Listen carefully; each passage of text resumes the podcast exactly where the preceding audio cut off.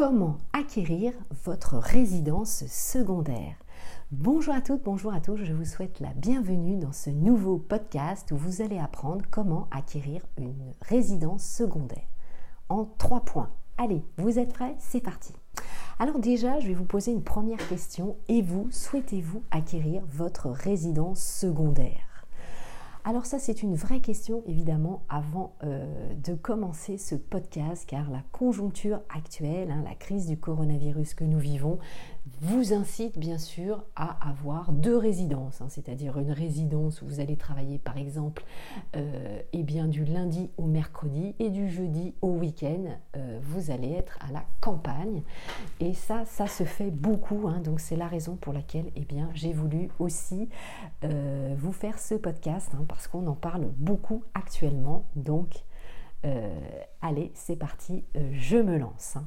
Donc prenez bien sûr le temps de euh, la réflexion, hein. ça c'est un vrai sujet évidemment, si vous voulez vous partager entre guillemets entre deux résidences, hein, puisque évidemment il va falloir faire la gestion des deux. Alors mes trois conseils d'abord, quels sont-ils?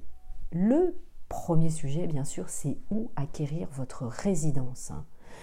Donc faites d'abord une analyse de votre situation euh, financière pour définir précisément votre projet. Euh, puisque ça, évidemment, c'est un point clé. Hein. Vous aurez euh, des charges des taxes hein, à, payer des deux côtés, hein, sur votre résidence principale, votre résidence fiscale de référence vis-à-vis -vis du fisc, et votre résidence, évidemment, secondaire. Pensez aussi que votre bien peut être inoccupé, hein, donc il va falloir évidemment euh, bah, soit que vous puissiez l'allouer quand vous n'êtes pas là, soit évidemment vous aurez des frais d'entretien, peut-être de gardiennage ou de sécurité. Hein. Donc ça c'est important. Alors, et vous, eh bien, dites-moi si vous souhaitez actuellement investir ou acquérir votre résidence secondaire à la campagne, à la mer ou à la montagne. J'attends vos messages, ça me fera très plaisir évidemment euh, de vous entendre. Alors, au-delà de cette première réflexion, il va falloir prendre en compte évidemment la distance que vous aurez à parcourir entre votre résidence principale et votre future résidence secondaire. Hein, ça, c'est important, puisque vous allez avoir de nombreux allers-retours à faire. Hein, et donc, eh bien, il va y avoir aussi un coût du temps et de la fatigue hein, aussi. Donc, ça, c'est très important. Donc, plus votre résidence secondaire sera éloignée, plus il vous sera difficile d'y aller régulièrement. Alors, la question que je vous pose, évidemment, que vous devez vous poser, c'est y a-t-il une gare, un aéroport, une liaison facile, des autocars pour y aller, évidemment. Vous allez étudier vos frais de déplacement hein, pour aller euh, régulièrement. Il vous faudra également établir un agenda avec les dates, évidemment, euh, où vous souhaitez euh, aller dans votre résidence. Et puis, si vous la louez en parallèle, hein, donc il va falloir évidemment cadencer vos déplacements. Alors, le deuxième point après euh, l'emplacement, c'est évidemment votre budget. Quel budget vous souhaitez consacrer à cette nouvelle acquisition hein, Ça, évidemment, c'est important, c'est même la clé évidemment euh, fondamentale pour ce projet. Quel est votre budget?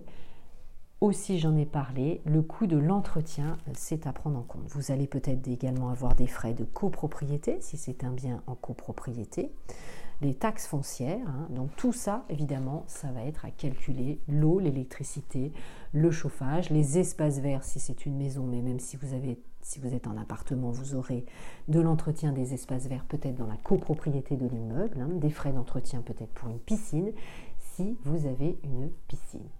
Alors et vous, eh bien dites-moi quel budget vous souhaitez mettre dans votre résidence secondaire? Alors avant euh, d'aborder le dernier point, eh bien, je vous propose euh, de me suivre également sur mes différents réseaux sociaux. Hein. Vous savez, j'ai le groupe Facebook, Investir en immobilier, l'immobilier au féminin. Vous avez mon compte Instagram, mon compte TikTok, bien sûr. Donc, n'hésitez pas, je vous publie différents formats. Évidemment, euh, c'est tout l'intérêt. Dernier point, souhaitez-vous acquérir un appartement ou une maison?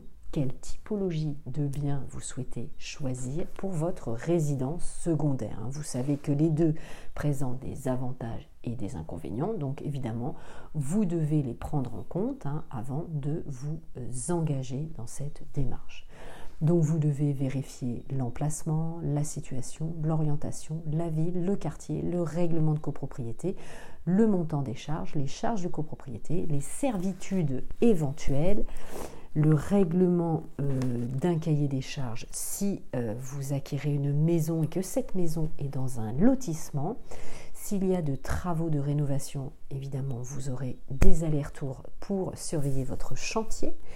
Les différentes taxes foncières et impôts locaux euh, sous certaines conditions, les diagnostics immobiliers et les projets d'urbanisme de la ville. Hein. donc, entre autres, entre autres. Évidemment, la liste n'est pas exhaustive. Hein. Vous savez qu'il y a bien sûr aussi euh, le plan local d'urbanisme à regarder. Hein. Euh, donc vous avez euh, tout un tas de documents. Allez, c'était tout pour ce podcast. Je vous remercie de me suivre. À très bientôt, bien sûr, pour les prochains podcasts. Portez-vous bien. Je vous embrasse.